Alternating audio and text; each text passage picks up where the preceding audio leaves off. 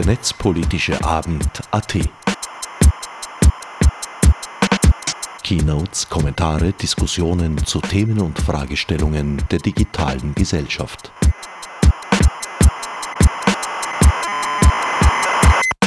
Willkommen zur Zusammenfassung des 34. Netzpolitischen Abends AT, der am 7. März 2019 im bestens besuchten MetaLab über die Bühne ging. Diesmal werden alle drei Vorträge zu hören sein. Zunächst spricht Walter Karban über Netzwerke und Gesellschaft, gefolgt von Thomas Lohninger zum Thema Uploadfilter. Zu guter Letzt informiert Angelika Adensammer über die aktuelle Regierungsvorlage zum Wehrrechtsänderungsgesetz, kurz und treffend WRAG genannt. Damit übergebe ich auch schon flugs an den Moderator des Abends, Walter Hötzendorfer vom Research Institute. Jetzt genug der Worte. Wir kommen zum ersten Vortrag. Ich darf euch Walter Kaban vorstellen, beziehungsweise wird er sich selber dann gleich vorstellen. Walter Kaban kommt aus der IT und hat sich, wie er mir gesagt hat, in den letzten 10, 15 Jahren in die Theorie entwickelt, hat Philosophie studiert und äh, trägt heute vor zum Thema Netzwerke und Gesellschaft, Freiheit und die Theorien in der Praxis. Bitte, Walter. Vielen Dank für die Einladung. Ähm, das ist das Thema, das mich äh, die letzten zwei, drei Jahre intensiv beschäftigt wenn ich vielleicht kurz mich vorstellen darf, wirklich ganz kurz. Ich bin seit 1971 in der IT. Ich bin seit 1994 im Internet unterwegs. Ich habe damals eine Suchmaschine gebaut, Astronaut, eine lokale Suchmaschine und die weltweite Suche war in Kooperation mit damals Alta Vista. Ich habe von 2008 bis 2011 Anonym zwei Anonymisierungsservices betrieben. Äh, ich war FH-Lektor für E-Marketing äh, und dann hat es mich zur Philosophie getrieben. Ich habe 2011 den Magister gemacht mit einer Arbeit über Autonomie und Freiheit in strukturell determinierten Systemen. Das wird heute ein bisschen Thema sein. Und ich habe 2015 eine Dissertation vollendet zum Thema Systeme, Komplexität, Emergenz und den notwendigen Beobachter. Die Zusammenführung von meiner Erfahrung im Bereich IT äh, und dem, was ich theoretisch mir angeeignet habe und wie meine Ideen sich dann auswirken, das möchte ich jetzt kurz darstellen. Zur Info noch, ich habe voriges Jahr, äh, wie die DSGVO eingeführt wurde, eine Ausbildung zum Datenschutzbeauftragten gemacht und dabei ist mir aufgefallen, dass sehr, sehr viele, wenn nicht 90 Prozent derer, die eine Ausbildung zum Datenschutzbeauftragten gemacht haben, wenig bis keine Ahnung davon hatten, wie Netzwerke funktionieren und im Besonderen, wie das Internet funktioniert. Deswegen bin ich auf die Idee gekommen, eine Plattform zu programmieren, die Domain-Netzwerke visualisiert und das ist der NetSense Data Tool, äh, habe ich auch äh, voriges Jahr im Herbst äh, bei der Privacy Week präsentiert. Damals waren es äh, ungefähr 30 Clients pro Tag, heute sind es bis zu 2500 Clients pro Tag, die die Website besuchen. Also ist ganz schön in die Höhe gegangen. Mir geht es aber gar nicht darum, dass ich jetzt eine, eine, eine Website präsentiere, äh, wo viele Leute zugreifen, sondern dass ich das Prinzip zeige, das dahinter ist. Ich habe schon im Jahr 2008, 2009, wenn man schaut, äh, Google liest bei fast jeder Website mit, äh, mit einer Datenkappe durchs Internet. Den Artikel Datengräber habe ich selber, ich meine nicht die, die Grabstellen, sondern die, die nach Daten graben. Ja, die habe ich gemeint, äh, also ich habe mich schon vor mehr als zehn Jahren damit auseinandergesetzt, aber die Erkenntnisse dessen, was, was mit der Netzwerktheorie zu tun hat, die setzen dem Ganzen dann noch, noch, ein, noch ein, ein, einen Schritt dazu. Zu Netzwerken und Strukturen. Wie, wie kommt man überhaupt zu einer, zu einer Netzwerktheorie? Begonnen hat es eigentlich mit einem Mathematiker, na nicht in dem Fall, mit dem Königsberger Brückenproblem von Leonhard Euler. Äh, wie man da sieht, gibt es da mehrere Stadtteile mit Flüssen und Brücken und der hat gemeint, er muss sich zur Aufgabe stellen, dass er über alle Brücken in alle Stadtteile geht und jede Brücke aber nur einmal quert.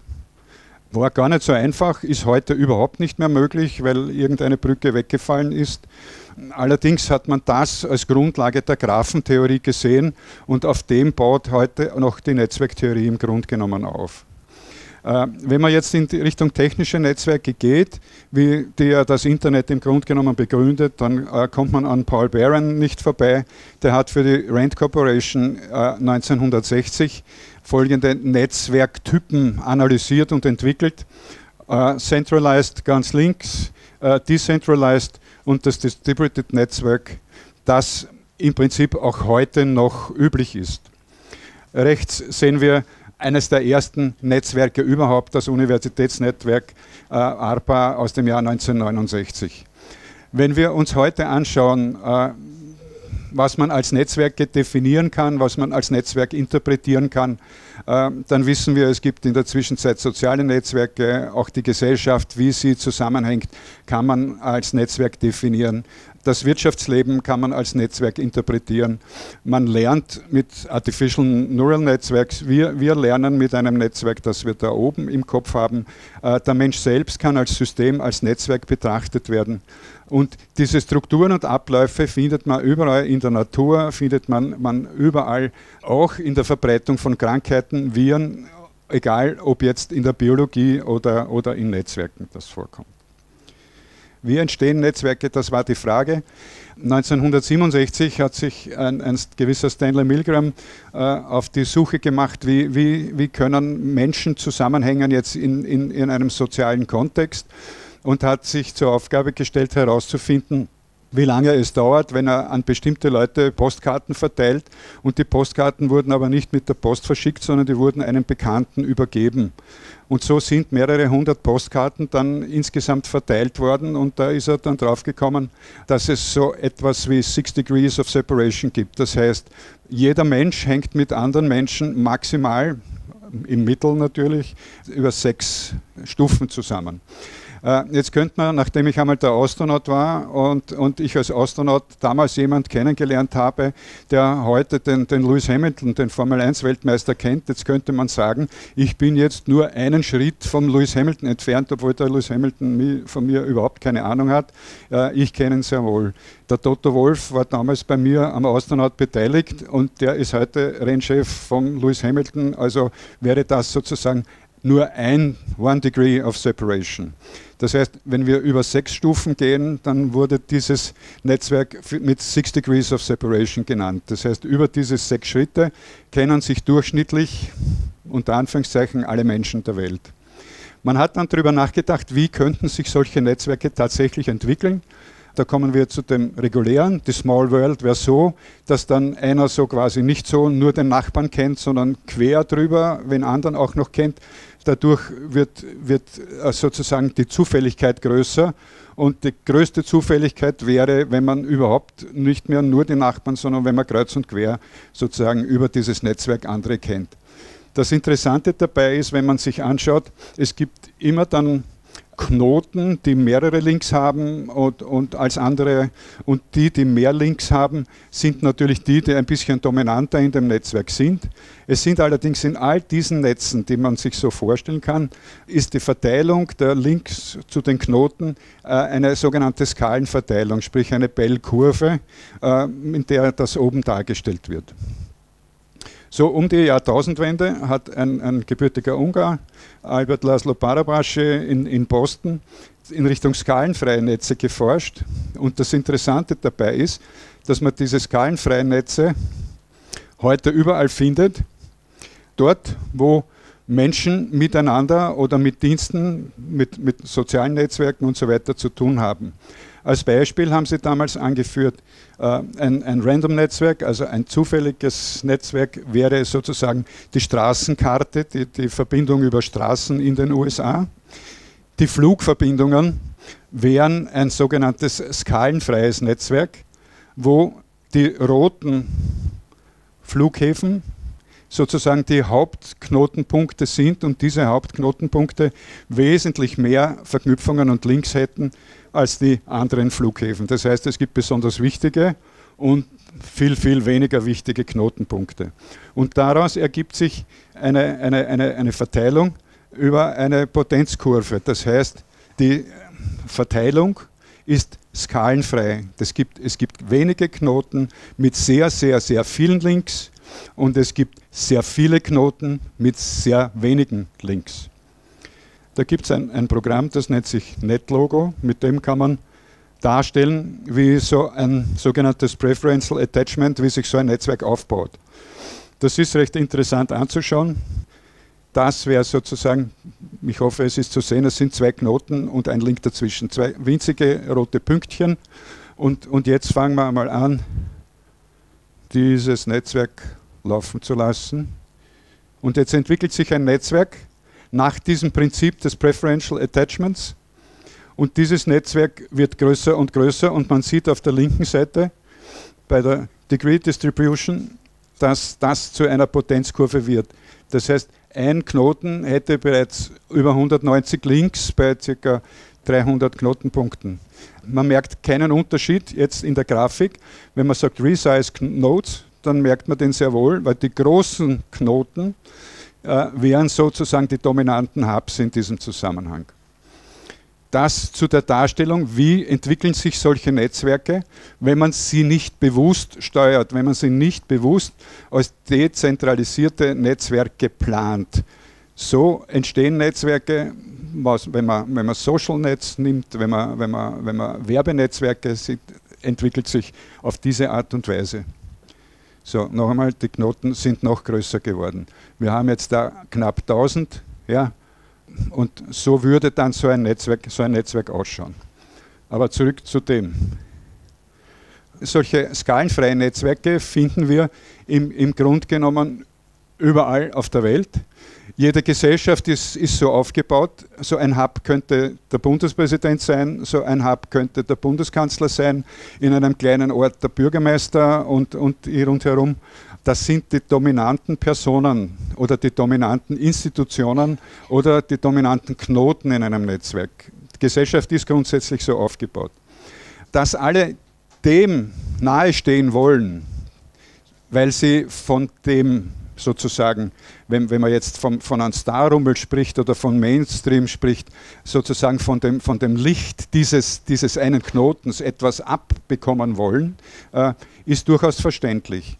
Äh, dass man jetzt im Internet vornehmlich Hubs verwendet, um im Internet was Positives für sich herauszufinden, äh, ist auch klar. Wir, die meisten suchen bei Google, wir wissen das, ja, äh, Facebook, Twitter, alle verwenden die großen Hubs und benutzen diese bevorzugt, weil sie der Ansicht sind, dass sie, wenn sie diese Dinge benutzen, den bestmöglichen Erfolg aus dieser Nutzung ziehen können. Jetzt kommen wir noch zu einem anderen Aspekt, der jetzt mit dem Preferential Attachment nicht unbedingt was zu tun hat, sondern der parallel zur, zu diesem Preferential Attachment jetzt in Bezug auf Netzwerke was, wenn man sich in Netzwerke begibt, was man aus Netzwerken für Vorteile ziehen kann. Und da gibt es zwei sehr interessante Zugänge, die aufgrund genommen auf, auf das Gleiche hinauslaufen. Äh, Im Jahr 1973 hat ein Soziologe, Mark Granovetter, eine Studie herausgegeben und hat dieses Symbol aufgezeichnet, dass eine Gruppe, die sich innerhalb eines Netzwerks bewegt, dass sich die so bewegt, äh, als würde sie ein Cluster sein. Das heißt, innerhalb dieses Clusters kennen sich alle äh, und kommt es immer wieder zu den, zu den gleichen Unterhaltungen, zu den gleichen Themen. Im Prinzip, so wie Nietzsche einmal gesagt hat, die Wiederkehr des ewig Gleichen. Also man macht im Prinzip immer, immer wieder dasselbe. Die Vorteile, wenn man aus diesem Cluster rausgeht, die kommen dadurch zustande, dass man sozusagen über die schwachen Verknüpfungen, die in so einem Netzwerk verfügbar sind, nicht über die starken, sondern über die schwachen Verknüpfungen außerhalb des Clusters Möglichkeiten findet, Neues für sich wahrzunehmen. Sprich, in dem Sinn Kreativität zu generieren, indem man neue Aspekte in sein Leben, in sein Umfeld, in sein System mit hineinholt. Peter Cermeli, ein Chemiker, ein Ungar, ist sogar weitergegangen und hat in seinem Buch im Jahr 2006 festgestellt, dass für das Bestehen solcher Systeme, solcher Netzwerke es notwendig ist, dass es schwache Links gibt, weil die die Chance erhöhen, wesentlich erhöhen, dass dieses Netzwerk sich an die veränderten Bedingungen des Kontexts adaptieren kann. Jetzt komme ich ein bisschen etwas, was ein bisschen was mit Philosophie zu tun hat und mit, mit, mit Komplexität zu tun hat. äh, im Bereich der Komplexität gibt es so etwas wie eine, wie eine Abhängigkeit von einem Pfad. Das ist ein Prozess, den wir gegangen sind und dieser Prozess, der lässt sich nachvollziehen. Äh, jeder, jede Erfahrung, die wir machen, mündet im Grunde genommen dann in einer, in einer Entscheidung, die wir treffen. Jetzt stehen wir zu einem Punkt, das kann man sehr gut mit einem fraktalen Baum darstellen. Wir stehen vor einer Entscheidung, wir treffen die Entscheidung, wir gehen nach rechts, links ist grau geblieben. Wir gehen noch einmal nach rechts, ist links grau geblieben. Das heißt, wenn wir dann einen, einen großen Entscheidungsbaum sozusagen darstellen, dann sind unsere Möglichkeiten zu handeln auf der rechten Seite das, was farbig ist. Das ist das Prinzip, nach dem unsere, unsere Daten ausgewertet werden. Wenn man jetzt sagt, wir wollen, wir wollen personalisierte Werbung haben, wenn wir sagen, äh, wir wollen mittels Artificial Intelligence äh, unser, unser Leben steuern, dann kann auf diese Art und Weise unser Leben gesteuert werden. Das Wunderbare ist, dass wir selbst, wenn wir über Dinge nachdenken, wenn wir vor Situationen stehen, wenn wir vor Problemen stehen, die zu lösen sind, immer auf unseren Erfahrungsschatz zurückgreifen. Dieser Erfahrungsschatz liegt sozusagen hinter uns. Zu 80 oder 90 Prozent wird dieser Erfahrungsschatz, und es haben Philosophen und, und Soziologen festgestellt, dass wir das überhaupt brauchen, um in unserem Leben überhaupt vorwärts zu kommen und in unseren, um in unserem Leben Probleme lösen zu können, dass das einfach notwendig ist. Ja? Die Problematik dabei ist, dass wir, wann immer wir frei handeln wollen, dass das etwas benötigt, was nicht innerhalb dieser 80 Prozent unserer Lösungskompetenz liegt, sondern was außerhalb dieser, dieser circa 80 Prozent liegt. Im Tagesablauf jedes Menschen reicht es mit, mit 80, 85 Prozent, kommen wir mit unser, unseren Entscheidungen durch, mit dem, was wir immer dasselbe machen. Es gibt aber Situationen, in denen wir was Neues brauchen. Und das, wo wir was Neues brauchen, wo unsere Kreativität herausgefordert ist, wo wir möglicherweise auf Dinge zurückgreifen müssen, die zwar in unserem Kontext des Entscheidungsbaums vorhanden sind, die aber dann nicht sozusagen da rechts sind, sondern die auf das Linke implizieren und das kann Artificial Intelligence nicht vorher berechnen. Das heißt, wann immer wir mit Berechnungen, die auf unserer Erfahrung beruhen und unsere Erfahrung geben wir weiter, indem wir uns in Netzwerken bewegen und die Daten gesammelt werden und irgendjemand dann sagt, okay, jetzt rechnen, haben wir, haben wir Verhaltensformen, Verhaltensdaten von Menschen sozusagen wahrgenommen und jetzt können wir im Voraus berechnen, was für diese Menschen gut ist, was sie wollen, was sie als nächstes machen wollen. Sicher, zu 80, 85 Prozent kein Problem. In dem Augenblick, wo wir aber vor einem Problem stehen, das sich mit diesen 80, 85 Prozent nicht lösen lässt, dann sind diese Technologien maßlos enttäuschend, weil sie das nicht können. Der Aspekt der Freiheit, den die Menschheit seit Tausenden von Jahren diskutiert, seit, seit den alten Griechen oder noch früher, ist genau das. Wenn wir sagen, wir wollen in einer freien, liberalen Gesellschaft leben, dann brauchen wir die Möglichkeit und die Fähigkeit, auch einmal nicht das zu tun, was vorherberechenbar ist. Und jetzt komme ich wieder zurück auf das, wie sich diese Netzwerktheorie auswirkt auf das, was wir, was wir laufend sehen. 500.000 Websites gescannt in dem letzten halben Jahr. Diese 500.000 Websites haben diese 100 Websites mit integriert und zwar in einem Ausmaß, wo einem eigentlich schlecht wird, unter Anführungszeichen. Das sind 86 Prozent google.com, 38% facebook.com. Ja, wenn, ich, wenn, ich da jetzt, wenn ich da draufklicke, wenn wir Netzwerke uns anschauen über dieses Science Data 2, dann ist das eine österreichische Medienwebsite und diese österreichische Medienwebsite hat extrem viele externe Services mit eingebunden, Google, Facebook, alles Mögliche. Das kann sich jeder anschauen, aber das Prinzip, worum es mir geht, ist das, dass diese globalen Hubs, das sind nicht die weltweiten Hubs, das sind die globalen Hubs, mit der Einbindung dieser globalen tätigen Unternehmen sich selbst offenlegen, ihre eigene Unternehmensstrategie offenlegen und auch die Nutzer selbst an diese Unternehmen, an diese, an diese globalen Hubs weiter verraten oder wie immer ja, ihnen die Möglichkeit geben. Es, es, macht auch keinen Sinn, gegen diese globalen Hubs zu kämpfen, unter Anführungszeichen, weil in der Systemtheorie gibt es den Aspekt, dass man sagt, wenn jemand schreit, nieder mit dem König, macht er den König stark, weil er dauernd vom König spricht. Alles, was man tut, um zu verhindern, dass die Starken noch stärker werden, ist kontraproduktiv, weil man, man muss aus meiner Sicht ganz andere Wege gehen, man muss kreativ sein und man müsste den Großen zuarbeiten, denen müsste man klar machen, dass sie nicht nur ihre Nutzer und Nutzerinnen verraten, sondern dass sie sich selbst verraten.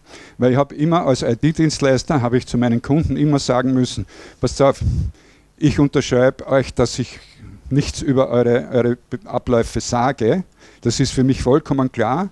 Aber jeder ITler ist ungefähr so wie ein Arzt. Der weiß über die Abläufe in diesem Unternehmen, das er, das er berät, das er betreut, mehr als oft das Unternehmen selbst. Das heißt, wenn ich in diesem Zusammenhang Dienstleister verwende, die global unterwegs sind, dann wissen diese globalen Dienstleister mehr über das Unternehmen selbst als der, der diese Website oder dieses Unternehmen betreibt. Das ist aus meiner Sicht ein Problem, das man wird lösen müssen. Wie kann man sowas lösen? Ich glaube, dass es wichtig ist, äh, für ein möglichst freies Internet das bewusst zu machen, dass man mit dem, mit dem Zuarbeiten zu den Hubs, wenn es auch sehr einfach ist, das Internet nicht frei macht, sondern das Gegenteil davon, dass wir unsere Freiheit damit verlieren. Ich glaube, dass wir investieren müssen in Forschung und Entwicklung lokaler Services, die zum Nutzen von allen. Und man muss davon ausgehen, dass die Dienste, die wir jetzt benutzen, ökonomisch orientierte Dienste sind. Und da, wo das Geld verdient wird, ist hier, wo das Geld hinfließt, ist woanders. Das heißt, die Wertschöpfung, das Geld, das hier verdient wird, die Wertschöpfung funktioniert aber, wird aber nicht hier gemacht. Ja? Es gibt ganz viele Ideen dazu. Eine, mit der ich nicht hundertprozentig übereinstimme, weil mit öffentlich-rechtlich mag es ein Problem geben, ja, äh, weil vielleicht wieder der Staat zu sehr dahinter ist. Aber der Professor Christian Fuchs, der in der Westminster School of Media and Communication tätig ist, schlägt zum Beispiel vor, man müsste ein öffentlich-rechtliches Internet gestalten, um zu garantieren, dass die Nutzer nicht immer Fake News aufsitzen, in ihrer Filterblase sind. Das wäre all das, wo wir unsere Freiheit in, in diesem Kontext dieser Netzwerke beschränken. Wir glauben, wir sind, sind weltweit unterwegs und sind frei. Nein, wenn wir nicht kritisch damit umgehen, dann sind wir nicht frei, dann schränken wir unsere Freiheit aufgrund dieser Aussagen einfach ein. Vielen Dank.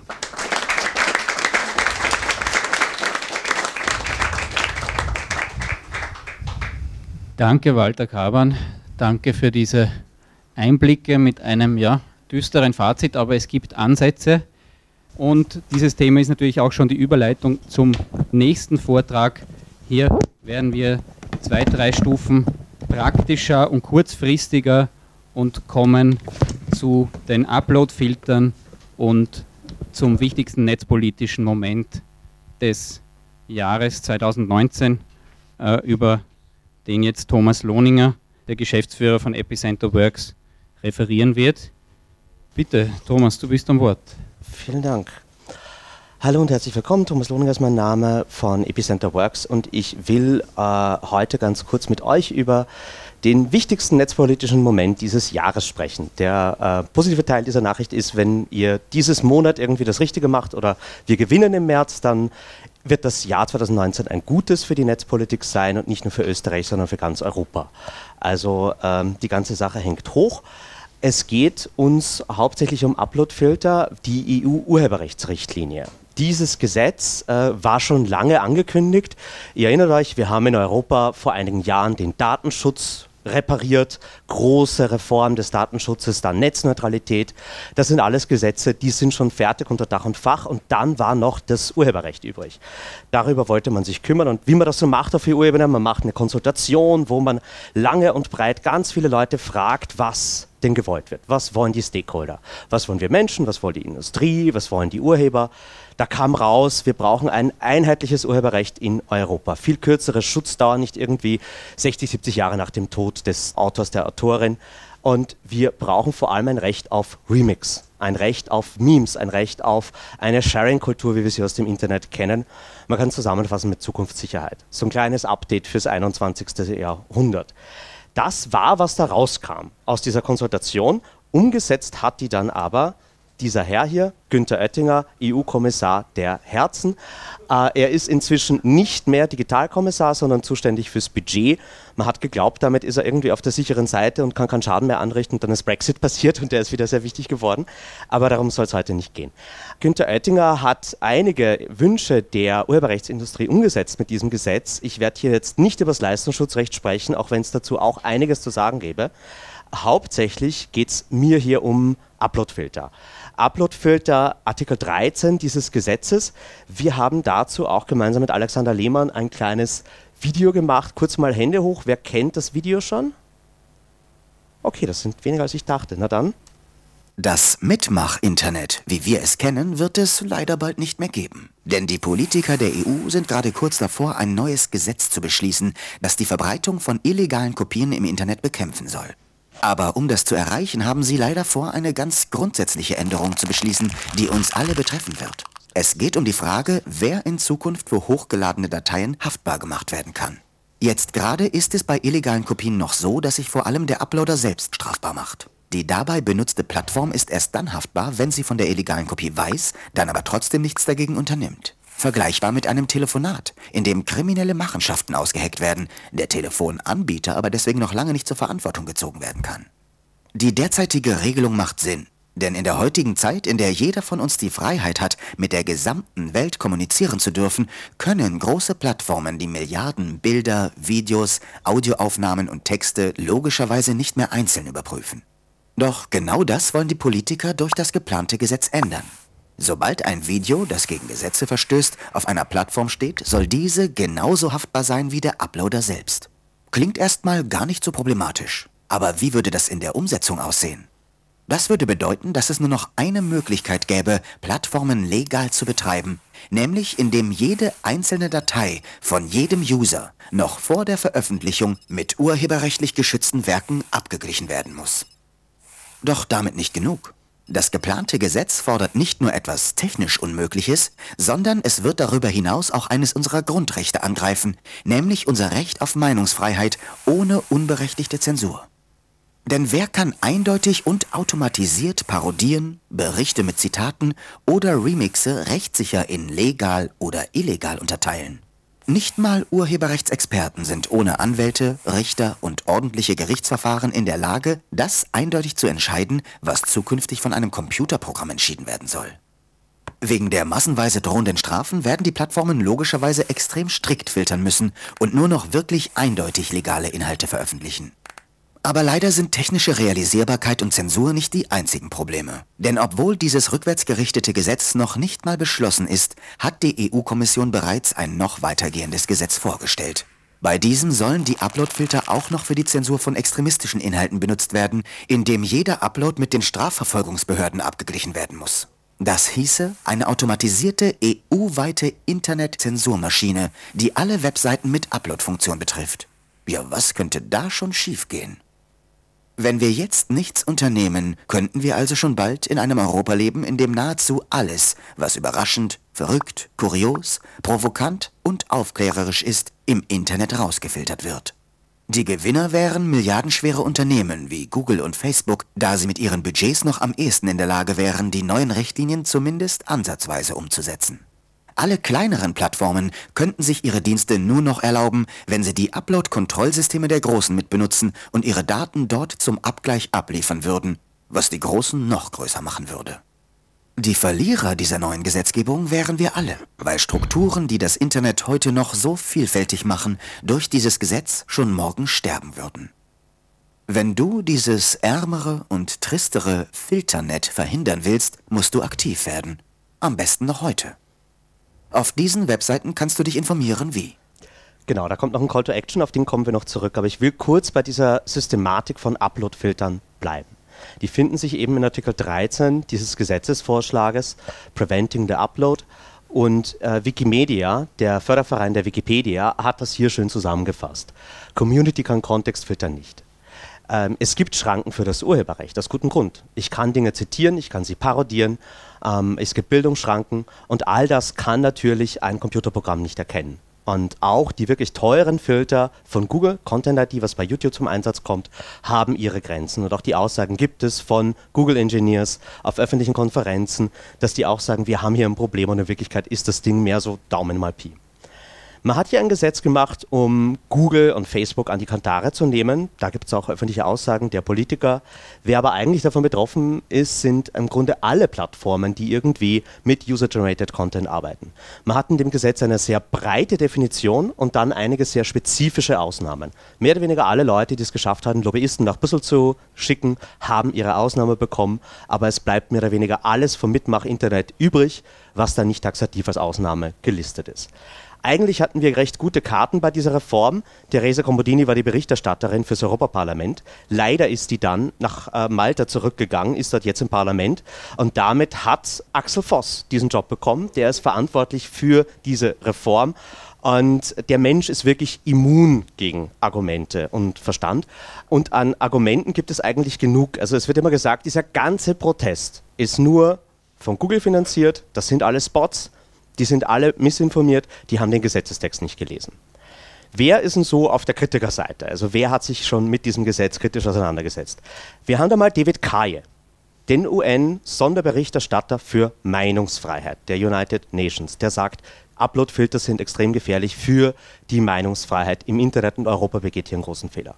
Wir haben einen offenen Brief mit äh, Sir Tim Berners-Lee, der Erfinder des World Wide Web. Es gibt hunderte der weltweit besten äh, Urheberrechtswissenschaftlerinnen und Wissenschaftler, die sich in einem offenen Brief ans Parlament gewendet haben. Und dann gibt es auch noch diesen Brief, wo auch nochmal ans Europaparlament äh, sich gewandt wurde. Das war eben schon im Juni, kurz vor der Abstimmung. Und da finden sich eben der Erfinder des Internet, der Erfinder des World Wide Web, der Erfinder des Konzepts der Netzneutralität und viele, viele mehr. Trotzdem, wir haben damals im Juni die Abstimmung gewonnen, äh, Juni 2016, aber dann im September haben wir sie verloren. Deswegen gab es ein Trilog, also da, wo Parlament, Rat und Kommission miteinander verhandeln. Und es ist ein fixfertiges Gesetz rausgekommen, das jetzt in wenigen Wochen abgestimmt wird, höchstwahrscheinlich am 27. März, dieses Monat noch. Und wenn wir das verlieren, gibt es keine Last Line of Defense mehr. Wenn diese Abstimmung schief geht, dann wird das im Amtsblatt der EU veröffentlicht. Das ist eine Richtlinie, die wird von allen Mitgliedstaaten umgesetzt. Und auch wenn wir dann vielleicht in zwei, drei Jahren vom Europäischen Gerichtshof Recht bekommen, dass dieses Gesetz absolut nicht mit den Grundrechten vereinbar ist, dann passiert dasselbe wie bei der Vorratsdatenspeicherung. Die EU-Richtlinie ist weg, aber die nationalen Gesetze bleiben in der Hälfte der Mitgliedsländer übrig. Das heißt, wir haben de facto Status quo geschaffen, der zwar gegen die Grundrechte verstößt, aber auch wenn wir das höchstgerichtlich feststellen, wird das bicken bleiben. Und dahinter steckt noch eine andere Frage. Jetzt geht es ums Urheberrecht und das ist so ziemlich die Worst-Case-Szenario, aber in der nächsten EU-Legislaturperiode gibt es das größte netzpolitische Projekt, was dann ansteht, ist die sogenannte Plattformregulierung. Also die Frage, was ist die Verantwortung der großen Plattformen? Google, Facebook, aber auch Reddit, im Grunde alle, die irgendwie mit Meinung, mit Mitmach-Internet was zu tun haben. Und da geht es um Urheberrecht, da geht es aber auch um Hate Speech, da geht es um Verleumdung, da geht es um Fake News. Mehr oder weniger alle Konflikte unserer Gesellschaft, wo wir uns uneinig sind, wo wir Meinungsfreiheit in Grenzen setzen wollen vielleicht. Genau all diese Fragen werden in einen Topf geworfen, fest umgerührt und dann sagt man zu den großen kapitalistischen Firmen, bitte löst das für uns was soll da schon schiefgehen? Also die große Gefahr ist die Privatisierung der Rechtsdurchsetzung. Und ihr habt es vorher im Video gehört. Wenn man eine Plattform haftbar macht, dann wird die so restriktiv filtern, wie sie nur kann, weil ansonsten muss sie immer zahlen. Und deswegen geht es hier im Prinzip zwar nur um Urheberrecht, in Wirklichkeit aber auch um die Frage, wie vielfältig und innovativ und frei das Internet noch ist, das wir in ein paar Jahren in Europa haben werden. Ja, aber eigentlich geht es hier um die Urheber. Wir haben jetzt aber schon die ersten Urheber, die sagen, dieses Gesetz hilft uns überhaupt nicht mehr. Zum Beispiel der Internationale Verbund der Journalisten. Weltweit, der sagt, Europa macht hier einen Blödsinn. All die Bestimmungen, die nämlich wirklich gut für Urheber wären, wäre ein Urhebervertragsrecht, das garantiert, du hast einen Bestseller geschrieben oder dein Artikel geht durch die Decke und ist urberühmt, dann darfst du neu verhandeln. Dann darfst du als Urheber zu deinem Verleger gehen und sagen, ich werde gerne mehr Geld. Oder wenigstens mal transparent machen, wie viel der eingenommen hat mit deinem Werk. All diese Bestimmungen sind schon längst rausgefallen. Also die wirklich kreativen Urheber haben hier schon nichts mehr davon. Dieses Gesetz wurde 2016 vorgestellt und es gibt schon sehr viele Kampagnen dazu. SaveYourInternet.eu war eine davon. Die haben hauptsächlich eben E-Mails an das Parlament geschickt. Und dann gab es so Spezialexperten wie Sven Schulze von der CDU, der gesagt hat, da kommen jetzt schon wieder sekündlich E-Mails rein und alle sind von Gmail, das muss doch Google sein.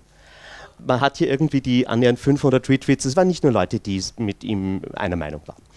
Ähm, es gibt auch eine, also die größte Petition Europas äh, mit knapp 5 Millionen Unterschriften auf change.org. Die kann man auch immer noch unterstützen, wenn ihr das tun wollt oder noch nicht getan habt, dann bitte tut es. Aber auch diese Aktionen wurden dann von der EU-Kommission in einem Blogpost auf Medium sehr schön zusammengefasst als der Mob, der überzeugt wurde, den Drachen zu retten und den Ritter zu töten. Dieser Medium-Blogpost war ihnen dann doch ein bisschen peinlich. Sie haben den nach wenigen Stunden offline genommen. Es gibt inzwischen auch schon parlamentarische Anfragen im Europaparlament, wie es dazu kommen konnte. Aber da muss man sich die Tragweite vorstellen. Wir stehen vor allem in Deutschland und Polen gerade so am Anfang eines neuen ACTA-Moments, wo eine ganze Generation von jungen Leuten, die sich vorher nie für Politik interessiert hat, jetzt zum ersten Mal politisch aktiv wird bei einem Thema und noch dazu auf EU-Ebene aktiv wird, kurz vor einer EU-Wahl.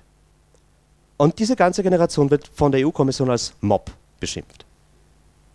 Also unabhängig von der Sache geht es hier auch darum, was das Demokratieverständnis der EU-Institutionen ist. Und die EU hat bei Gott ein Demokratieproblem.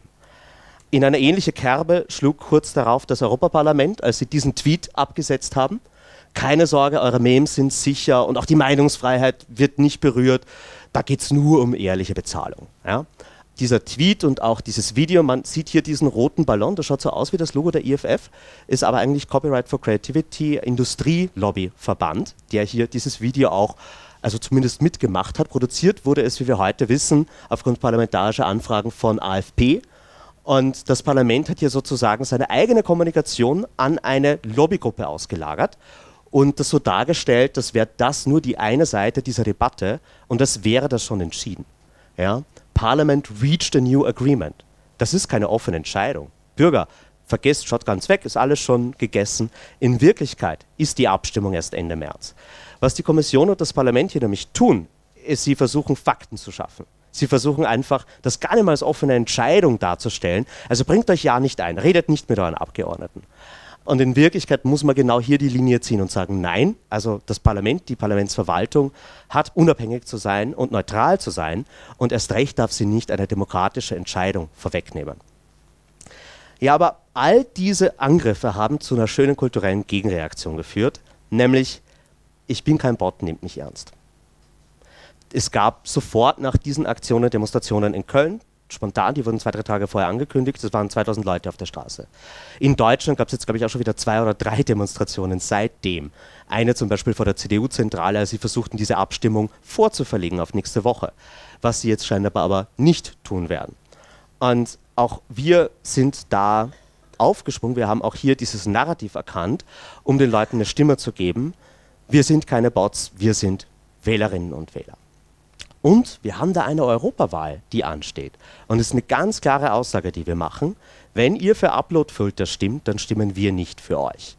Also uns geht es mit der Kampagne pledge2019.eu, die wir seit eineinhalb Wochen online haben und seit ungefähr na, Ende Dezember arbeiten wir dran, genau an dieser Abstimmung nochmal was zu ändern. Ich bin schon über Zeit, aber so mache ich schnell. Es ist sozusagen ein zweiseitiges Versprechen, ein Pledge. Wir wollen, dass Abgeordnete versprechen, dass sie nicht für Uploadfilter stimmen werden. Und wir haben eben jetzt seit eineinhalb Wochen schon 97 Abgeordnete, die dieses Versprechen abgegeben haben. Und ähm, ja, was tun wir auf der Gegenseite? Wie schaffen wir es irgendwie, dass die Bürgerinnen und Bürger noch gehört werden?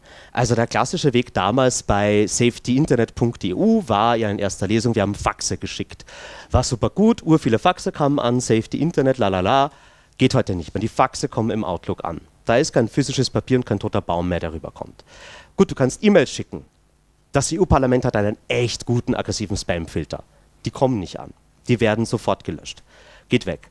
Und dann natürlich noch Social Media, Twitter, Facebook, all diese Dinge. Da kommt wieder der Bot-Vorwurf. Kannst du vergessen. Du wirst nicht ernst genommen.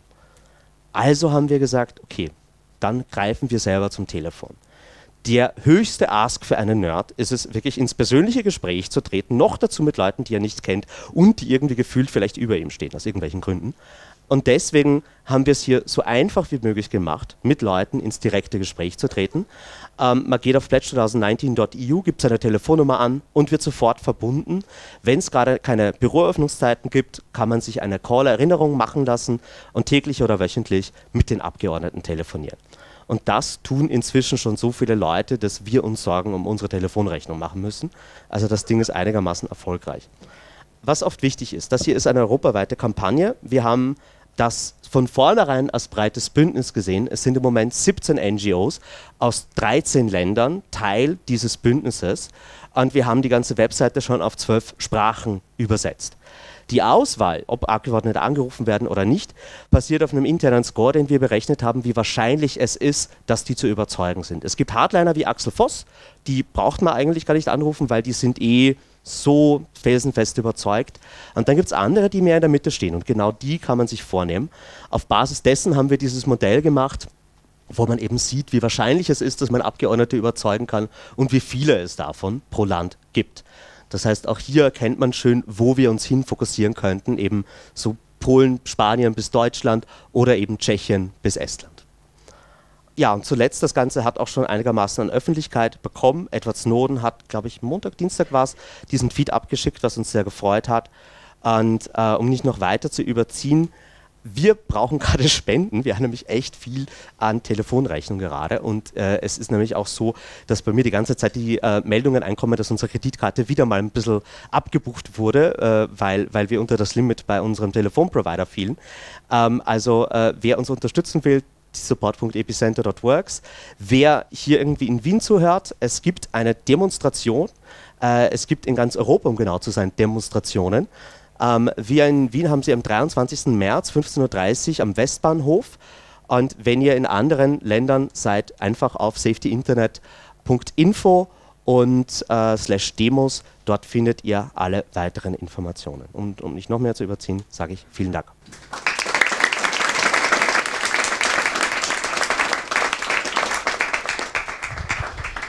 Danke, Thomas Lohninger. Also wenn wir vom letzten Vortrag und auch von diesem Vortrag aufgewühlt sind, verärgert sind, wir können was Konkretes tun. Das ist doch mal eine Ansage. Und jetzt freue ich mich ganz besonders, Angelika Adensamer ankündigen zu können. Sie hat sich am Bein verletzt und ist trotzdem gekommen, um ihren Vortrag zu halten zur Wehrrechtsreform. Habt acht neue Überwachungsbefugnisse für das Militär.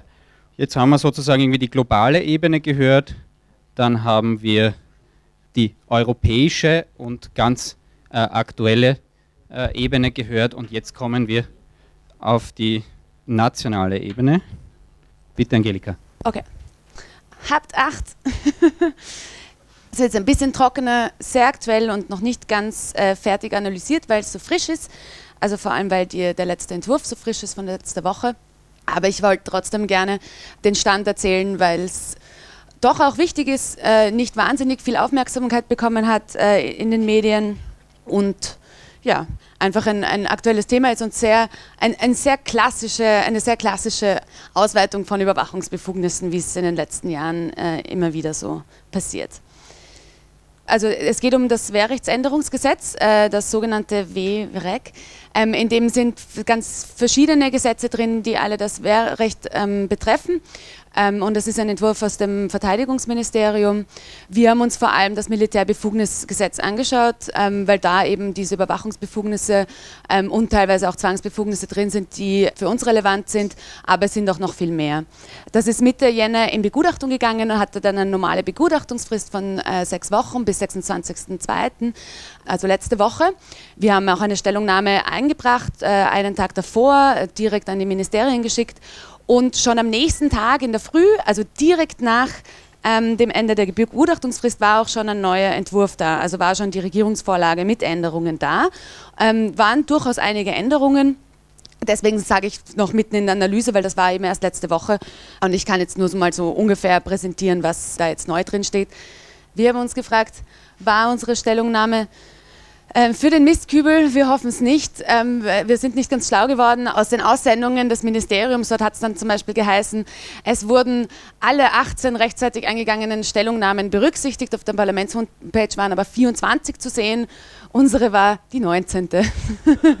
ja, ähm, es sind trotzdem einige Sachen besser geworden. Das heißt, vielleicht haben sie uns dafür gar nicht gebraucht oder sie haben äh, unsere Stellungnahme doch gelesen, äh, sehr schnell und nicht zugegeben, ich wollte ganz grundsätzlich was zu den, also ich habe mich auch das erste Mal näher auseinandergesetzt mit den Aufgaben des Militärs ähm, und eben der Unterscheidung auch des Militärs zu den anderen polizeilichen Befugnissen, um die es sonst bei der Überwachung normalerweise geht.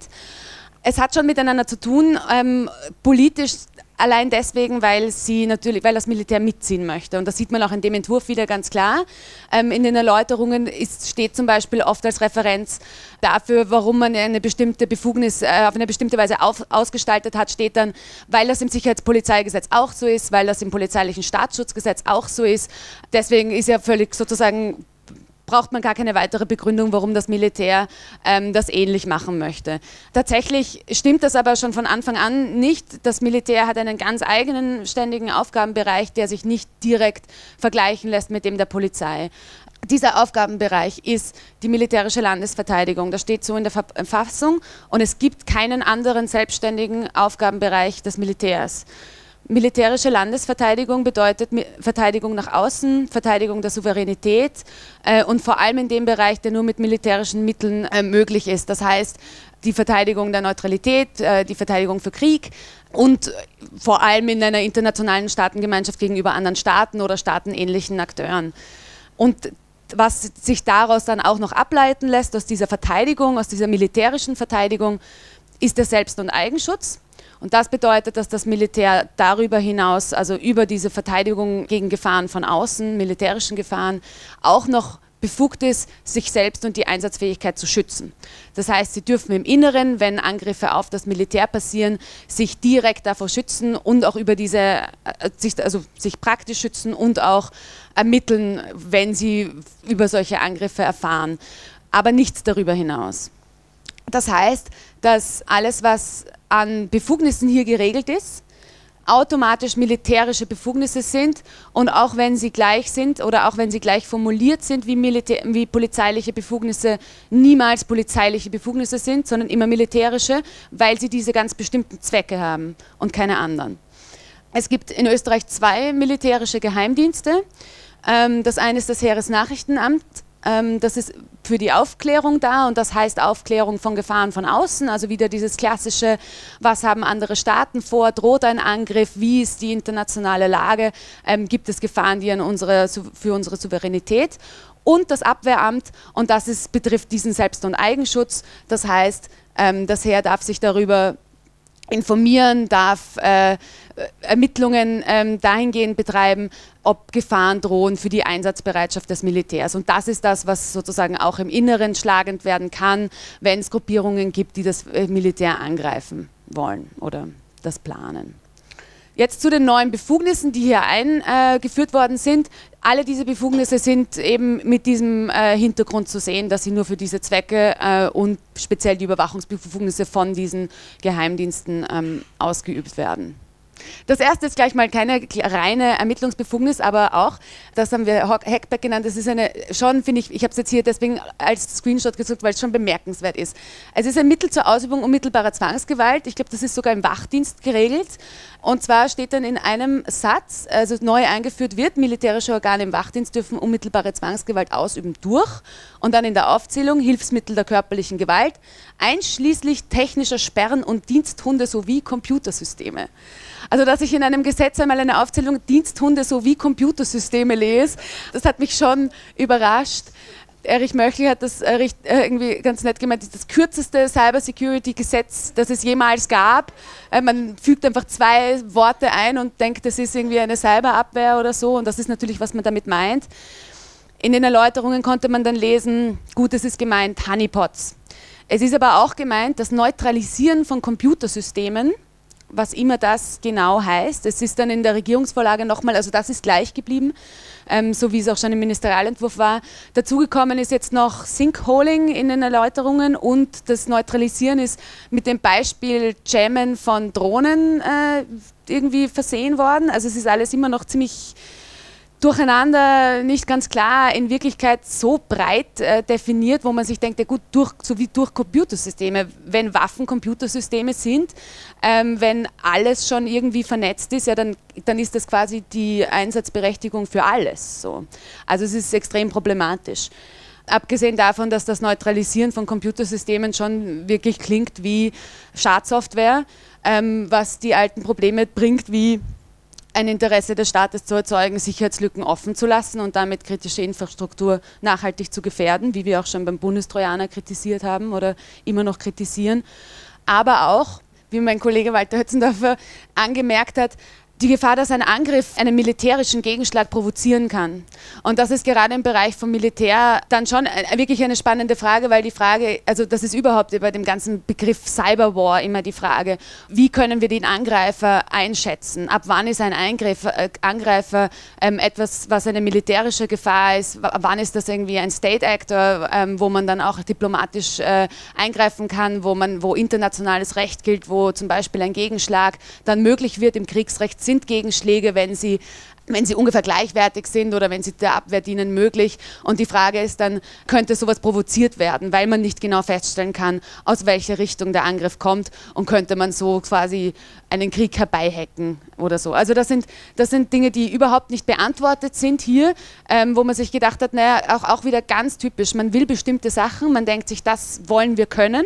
Sie haben dann irgendwie, glaube ich, gemeint, so, sie stellen sich irgendwie vor, halt DDoS-Attacken oder ich weiß es nicht und wollen irgendwas tun können ähm, und machen eine Bestimmung, die, wo ihnen gar nicht bewusst ist, wie weit die eigentlich geht und was das alles noch können könnte. Dann ähm, gibt es Befugnisse, neue Befugnisse zur Datenauskunft, äh, die Betreiber von Telekommunikationsdiensten betrifft. Und zwar ist das einerseits äh, Namen, Anschrift, Teilnehmernummer, IP-Adressen zu bestimmten Nachrichten und andererseits Verkehrsdaten, Zugangsdaten, Standortdaten. Beim ersten gab es im dem Ministerialentwurf, äh, war der Rechtsschutzbeauftragte gar nicht daran beteiligt. Das heißt, das hatte das Bundesheer von sich aus machen können, ohne irgendeine Kontrolle weil das natürlich auch wieder Dinge sind, die die Personen nicht selber ähm, ähm, unbedingt mitkriegen, wenn das, diese Auskunft über sie gemacht wird. Jetzt ist der Rechtsschutzbeauftragte reingekommen, äh, weil das von vielen Stellen kritisiert worden ist. Das Verteidigungsministerium hat gesagt, ja, der ist jetzt eingebunden ähm, und eingebunden ist er in der Weise, dass er davon informiert werden muss. Also er muss nicht zustimmen. In Wirklichkeit ist das eben keine richtige Einbindung des Rechtsschutzbeauftragten. Das ist damit sicherlich immer noch grundrechtswidrig. Ähm, beim anderen haben sie schon recht stark nachgeschärft. Das heißt, das ist wirklich begrenzt auf Angriffsfälle, auf Einsatzfälle, auf direkte Angriffe auf das Militär und so weiter. Ähm, da habe ich, wie gesagt, jetzt ist letzte Woche gekommen, habe ich noch nicht fertig geprüft, aber äh, von den Anwendungsbereichen könnte das im Rahmen des, des Legitimen für das Militär sein. Was ist noch dazu gekommen? Die Observationen auch mit technischen Mitteln, ähm, die vereinfachte Datenübermittlung an engländische Behörden. Das muss jetzt nur notwendig sein für die Aufgabenerfüllung dieser inländischen Behörden. Sowas ist immer relativ problematisch, weil weil das einfach ähm, bestimmte Datenermittlungen dann wieder auf andere Bereiche über, über die Hintertür aufmacht quasi. Das heißt, man kann zu dem einen Zweck ermitteln, zu dem ist das vielleicht tatsächlich notwendig. Wenn ich sie dann aber jedem weitergehen darf, dann, dann brauche ich mir dann die, diese Anforderungen gar nicht mehr so genau anschauen, weil dann kann sozusagen die andere Behörde sich darauf verlassen, dass es das eh irgendwo gibt und äh, sie das einfach herauskriegen kann, so quasi. Weggefallen ist diese Personenkontrolle bei Beleidigungen. Das war wirklich äh, ganz irgendwie eine wirklich verrückte Idee, dass das Militär bei Veranstaltungen, äh, wenn es oft dazu kommt, dass protestierende, demonstrierende Leute das Militär beleidigen. Und das ist tatsächlich ein Straftatbestand, das ist gerichtlich strafbar in Österreich. Das kann die Polizei verfolgen. Und das Militär wollte die Leute dann selber kontrollieren, weil es oft dazu kommt, dass die Polizei nicht da ist, dass die Leute wieder weglaufen, ohne kontrolliert zu werden. Ähm, es ist eine ganz eindeutige Polizeiaufgabe. Nichts davon hat mit der Landesverteidigung zu tun, nichts davon dient dem Eigenschutz. Das Militär bleibt auch bei Beleidigungen einsatzfähig wie eh und je. Also, ja, weiß auch nicht. Und das haben sie dann jetzt wieder gleich wieder rausgestrichen eben. Das heißt, keine Ahnung, was, was da, ob das irgendwie eine Ablenkung war. Wir haben verschiedene Thesen, wie es dazu kommen konnte, dass das so schnell wieder rausgekommen ist. Einerseits haben Sie es vielleicht versucht als sozusagen etwas, worauf sich sehr viel Kritik gestützt hat, äh, um dann weniger über die anderen Teile zu reden. Eine Möglichkeit ist auch, dass sie tatsächlich gedacht haben, es ist eine gute Idee und draufgekommen sind, es ist doch nicht so eine gute Idee. Oder sie versucht haben, es irgendwie unter dem Radar, vielleicht ist dann irgendwie genug anderes los, dass es keinem auffällt oder so, ich weiß es nicht. Aber es ist eine komische Geschichte, weil es wirklich wahnsinnig ist. Und darüber hinaus ähm, gibt es noch die allgemeine Kritik und das meine ich auch wieder mit relativ typisch für die Ausweitung von Überwachung, die irgendwie so ständig weiterläuft, weil es immer die gleiche Kritik ist, immer ähnliche Sachen. Es gab keine Gesamtrechnung, äh, keine Überwachungsgesamtrechnung, wo einmal gezeigt wird, ähm, welche Ermittlungsbefugnisse es gibt, wie effizient die eingesetzt werden, warum deswegen etwas fehlt. Es gibt keine Verhältnismäßigkeitsprüfungen. Es wird sich nicht damit auseinandergesetzt, dass das Eingriffe in das Recht auf Achtung der Privatsphäre und auf Datenschutz sind. Kein Wort davon. Äh, nur quasi Anlassfälle, in denen man irgendwas gebraucht hätte, wo man sich denkt, das würde vielleicht was bringen. Aber ob es irgendwie zum Beispiel gelindere Mittel gibt oder so, wird niemals geprüft. Es wurde auch dann für die ähm, Auskünfte der, bei den Telekommunikationsbetreibern keine Durchlaufstelle eingerichtet. Das ist ein Modell, das eine sichere Datenübertragung möglich macht, wurde schon vor vielen Jahren entwickelt, äh, ist, ein, ist ein schönes Modell, um solche Dinge zu machen, wurde nicht eingesetzt. Ähnlich auch die Kritik, Sie haben das Telekommunikationsgesetz äh, dazu nicht geändert. Das heißt, die Telekommunikationsbetreiber dürfen das eigentlich gesetzlich jetzt immer noch nicht in einer komischen Lage, weil nach dem Telekommunikationsgesetz dürften sie es nicht. Ähm, nach dem Militärbefugnisgesetz hat aber das Militär ein Recht, sie zu fragen, so eine Patt-Situation irgendwie. Im, in, den nächsten, in der Regierungsvorlage ist es Ihnen dann schon aufgefallen und Sie haben geschrieben, naja, aber das ist das Neuere und, das, und die Lex Spezial ist, deswegen geht das vor, aber das, das, das schaue ich mir an ob das, ob das so funktioniert. Und das war es schon mit der allgemeinen Kritik. Ja, das ist der Stand. Wie gesagt, äh, vielleicht, wenn wir es uns genauer anschauen, äh, werden wir nochmal Sachen finden, aber so, so schaut es jetzt aus. Danke.